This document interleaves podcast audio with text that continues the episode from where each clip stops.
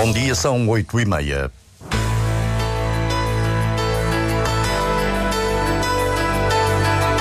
Antena 1 Madeira. Informação. O número de passageiros de cruzeiro no Porto do Funchal aumentou em janeiro. Ainda não está formalizada a continuidade da reserva de cereais na região. O processo depende de assinaturas. Daqui a pouco conhecemos as ideias da cabeça de lista do PTP à Assembleia da República. O Diário Regional na Antena 1 Madeira, assistência técnica de Mário Rodrigues. A edição é de Paulo Santos.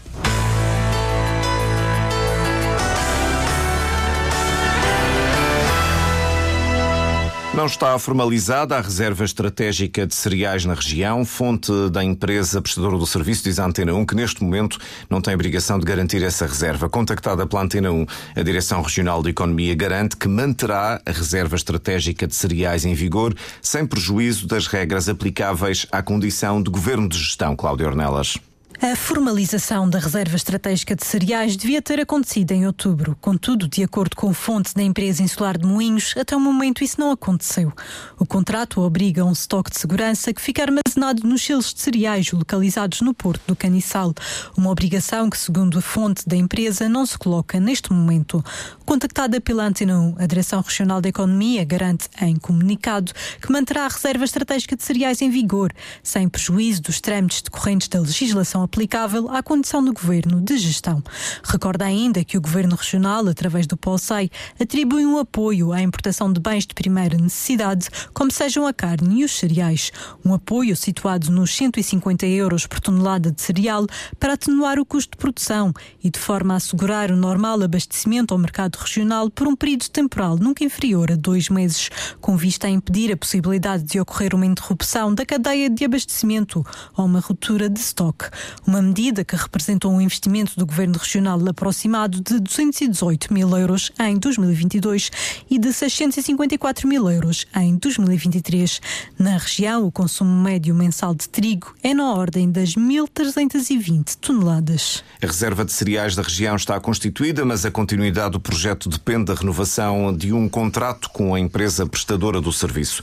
O Porto do Funchal registra um aumento de passageiros em janeiro quando comparado com janeiro do ano passado passado. Apesar disso, houve menos uma escala do que em 2023. Um dado que, segundo Paulo Cabasso, administrador dos Portos da Madeira, significa que os navios têm maior taxa de ocupação o mês de janeiro idêntico ao do ano passado, eh, com 34 escalas, menos uma que o ano passado, mas com 90.980, eh, com 91.478 passageiros, o que corresponde a um crescimento de 3% relativamente ao ano passado. Portanto, a tendência que temos vindo a verificar de taxas de ocupação maiores eh, nos navios. Significa que a manter-se esta tendência, vamos chegar ao fim da época lá para maio com um crescimento significativo em relação ao ano passado? Pelo menos em termos de passageiros, a nossa expectativa é que ainda aumente em relação ao número de, do ano passado. Entretanto, a Administração de Portos divulgou uma nota que contabiliza que esta semana o Porto do Funchal registra a passagem de mais de 25 mil pessoas em sete escalas de navios de cruzeiro. Nas contas da Administração de Portos, este movimento de passageiros representa um milhão e meio de euros de impacto para a economia regional, isto com base na estimativa de gastos de 61 euros e 40 cêntimos por pessoa. O Bispo do Funchal recorda que a posição do Papa relativamente a bênção a homossexuais é dada a pessoas e não a relações. Recorde-se que os comentários do Papa a favor da descriminalização da homossexualidade foram imediatamente saudados pelos defensores dos direitos LGBTQ como um marco que ajudaria a acabar com o assédio e a violência contra esta comunidade. Com toda a referência do Papa ao pecado, levantou questões sobre se Francisco acreditava que apenas ser homossexual era um pecado. Por isso, o Bispo do Funchal, Nuno Brás, clarifica que a benção é feita a pessoas e não a casais. Abençoamos pessoas, não abençoamos relações e relações que são relações de pecado. Uh, está claro na, na, na Sagrada Escritura. Uh, e, portanto, uh, e essa é a posição do Papa também, não é? e, portanto, obviamente, estamos com o Papa. Não... Já, já, já, por acaso teve a oportunidade de fazer alguma coisa parecida com essa neste momento, até agora? Todos os, todos os dias eu dou bênçãos a tanta gente. Certamente já, já abençoei a, a alguns homossexuais, muitos até, certamente. A posição do Bispo do Funchal relativamente à questão da benção a pessoas homossexuais. A Antena 1 dá hoje continuidade ao ciclo de entrevistas aos cabeças de lista pela Madeira às eleições à Assembleia da República. Hoje ouvimos a candidata do PTP, Raquel Coelho, tem 35 anos e raízes em Santa Cruz, é licenciada em Gestão de Empresas e gera imóveis, tem uma longa experiência política, foi várias vezes candidata em eleições e foi deputada ao Parlamento Regional durante oito anos, tendo mesmo sido a líder parlamentar mais jovem da história da Assembleia Legislativa. Bom dia, Raquel Coelho, bem-vinda à Antena 1. Por que razão devem os eleitores votar em si? Ah, muito bom dia, obrigada pelo convite. Ah, bom, eu creio que o grande objetivo do Partido Trabalhista Português é uh, ser a voz daqueles que não têm voz, denunciar a corrupção e combater as injustiças. Uh, são os mesmos uh, do primeiro dia que nós começamos na política. e agora, mais do que nunca, nós precisamos afirmar aqueles que são valores essenciais, básicos na política e que têm vindo a ser esquecidos, que é não roubar, não corromper e não ser corrompido. E precisamos de ter políticos intervenientes eh, na Assembleia da República, na Assembleia Legislativa da Madeira, no Governo Regional, que sejam determinados, uh, que sejam sérios, porque é disso que se precisa, de gente séria, não é? Porque há um grande abismo na política entre aquilo que se defende, não é? Aqueles que são os discursos bonitos uh, e a prática. A prática é muito distante daquilo que se promete o ao tempo, eleitorado. O tempo deu-lhe razão a si, Raquel Coelho, ao seu pai, José Manuel Coelho, e a outros que denunciavam ligações perigosas entre poderes e empresas na Madeira? Eh, sim, tínhamos razão. Um, a história vem-nos dar razão muitos anos depois, depois de um, de um, longo período de, de, de, injustiça, de grande perseguição, uh, também judicial, do próprio aparelho de justiça, uh, que o uh, responsabilize uh, por também uh, em o regime de impunidade que tomou conta da Madeira e dos nossos políticos. Tivemos 47 anos uh, de poder do mesmo partido, isso não é normal, isso não é saudável do ponto de vista democrático. E isso criou vícios, nomeadamente a corrupção, o autoritarismo, o despotismo, a perseguição à oposição. Um, e o Ministério Público, de certa forma, que é o garante também do Estado de Direito, fechou os olhos a tudo isso em vez de realmente uh, investigar as denúncias que nós fomos fazendo de corrupção ao longo dos anos, uh, de certa forma fui sendo o suporte e o braço armado uh, do, do poder político e do poder económico. Portanto, a sua crítica estende-se à justiça também. Obviamente, porque eles é que têm a obrigação, naturalmente, de dar continuidade às denúncias que o Partido Trabalhista Português e o João Manuel Coelho fez ao longo Mas isso dos não anos. Aconteceu agora? Pois, foi preciso ver o DCAP, uma equipa do continente, uh, não é? Uh, para fazer um trabalho que peca por tardia, naturalmente, porque estamos a falar de, de, questões já com muitos anos e que eram de, de, conhecimento público e generalizado.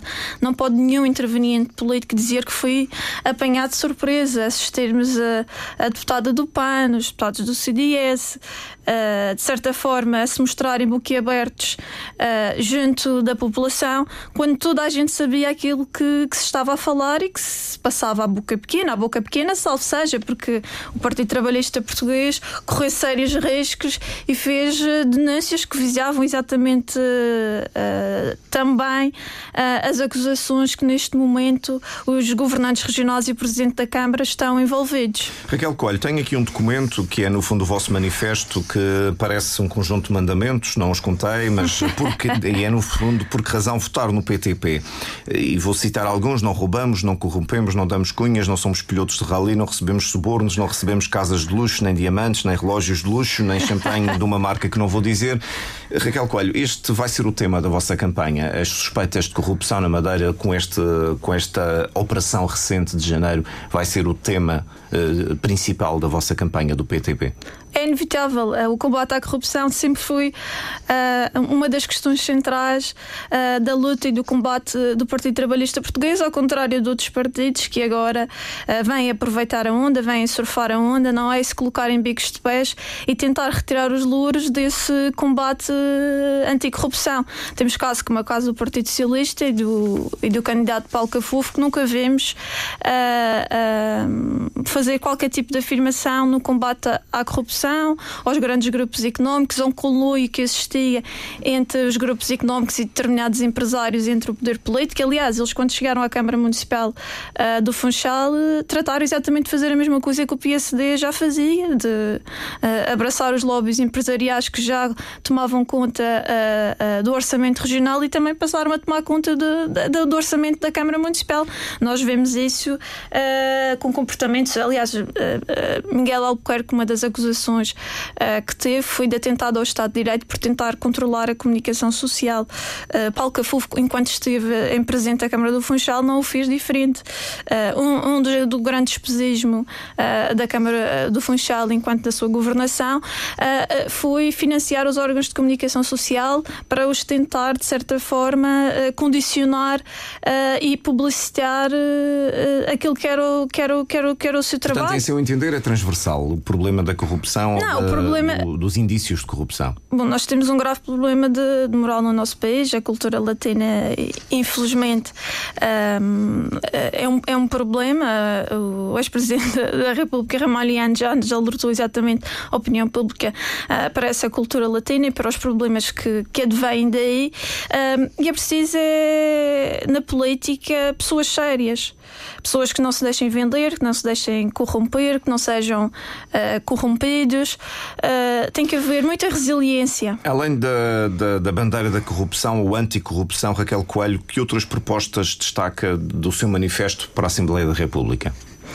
Bom, eu uh, tenho aqui uh, três questões que a mim me parecem essenciais, que dizem respeito uh, à continuidade territorial. A primeira delas tem a ver com o subsídio de mobilidade. Um, acho que alguém tem que resolver a questão do subsídio de mobilidade. No sentido de não ser preciso adiantar e, Exatamente, não. Os valores são de facto muito elevados e nós precisamos arranjar uma maneira para que o residente, para que o madeirense apenas pague os 86 euros. E parece-me que isso é um dos grandes anseios que tem que ser resolvido na Assembleia da República. Uh, também temos a, o grave problema da habitação um, e parece-me que já está na altura de, de, do Governo da República, junto com a pressão uh, dos deputados da Madeira, arranjar uh, dormitórios para os estudantes universitários deslocados das ilhas. Eu, por exemplo, estudei no estrangeiro, em Zlín, na Thomas Bata University, na República Checa, e todo o tempo que estudei lá tive acesso a um dormitório público que a própria universidade fornecia aos seus estudantes. É incrível que em Portugal isso não aconteça e aquilo que e as, os lares de estudantes são muito insuficientes para a procura que existe e para os próprios polos uh, universitários. Acha Depois... que a República tem se preocupado com a Madeira?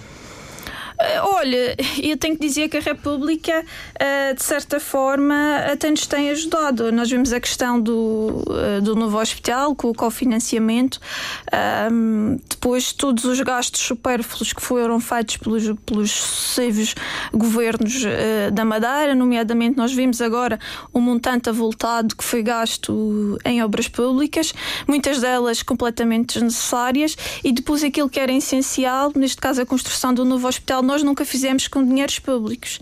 Uh, obviamente que a solidariedade da República e há questões que a República deve e pode uh, intervir e ajudar o Ilhéu exatamente nesta questão da, da, da, da continuidade territorial.